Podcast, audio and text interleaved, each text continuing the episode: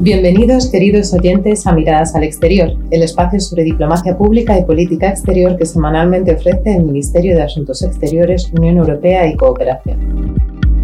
El 30 de julio es el Día Mundial contra la Trata de Personas, que fue establecido por la Asamblea General de Naciones Unidas en 2013. Miles de personas son víctimas de este delito en todo el mundo, y es por eso que la lucha contra la trata debe ser una prioridad para todos los países. Para hablar sobre este asunto tenemos hoy con nosotros a Javier García Larrache, subdirector general de Cooperación Internacional contra el Terrorismo, las Drogas y la Delincuencia Organizada. Buenos días, Javier, ¿cómo estás? Hola, buenos días. En primer lugar, me gustaría preguntarte qué es la trata de personas. La trata de personas aparece definida tanto a nivel nacional como internacional de forma muy coincidente, de modo que podemos definirla con bastante aproximación.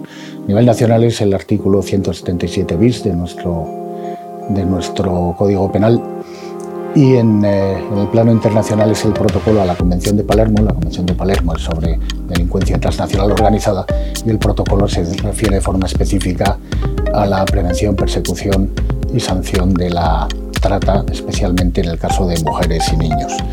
En ambos casos se define como la captación, transporte, traslado, acogida o recepción de personas mediando violencia, amenaza de violencia,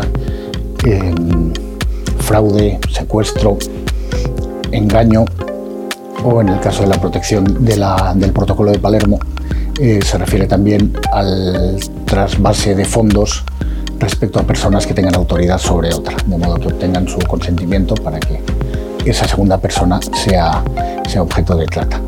El Código Penal respecto al de Palermo incluye también la actividad de mendicidad y en el catálogo de, actividades para las cuales se realiza la trata, que incluyen eh, la prostitución ajena o delitos sexuales, incluida la pornografía, como dice nuestro, nuestro código, incluyen eh, trabajos eh, forzados, esclavitud o situaciones similares a la esclavitud, servidumbre y extracción de órganos.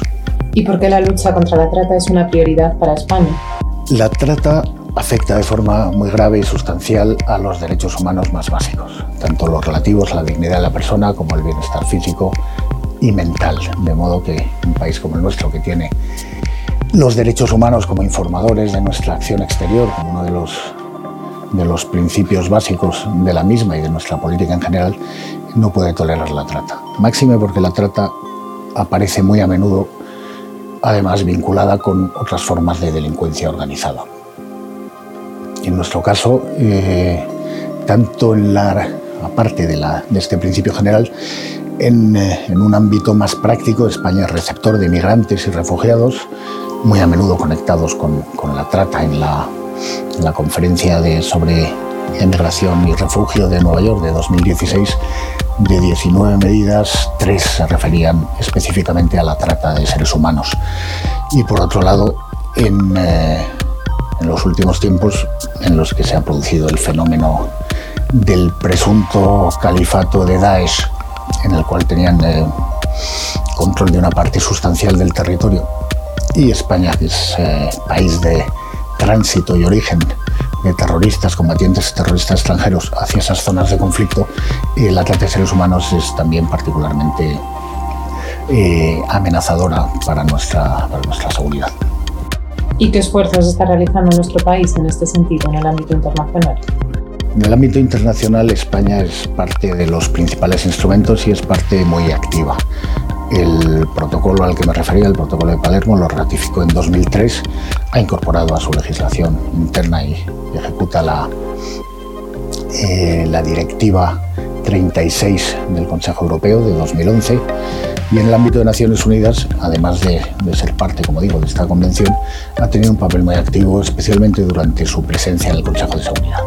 Durante la presidencia de diciembre de 2016 presentó al Consejo la resolución 2331 sobre utilización de la trata con fines terroristas y el año anterior, también, en 2015 eh, presentó la resolución 2242 que se refería a delitos sexuales en zonas de conflicto muy vinculados también con la trata. En ambos casos se recoge la, idea verificada, la realidad de que el terrorismo, grupos como Daesh, grupos como Al-Shabaab, Boko Haram, utilizan eh, los delitos sexuales y la trata como instrumento de terror, como propia estrategia eh, en su actuación criminal y también como una medida importante de financiación.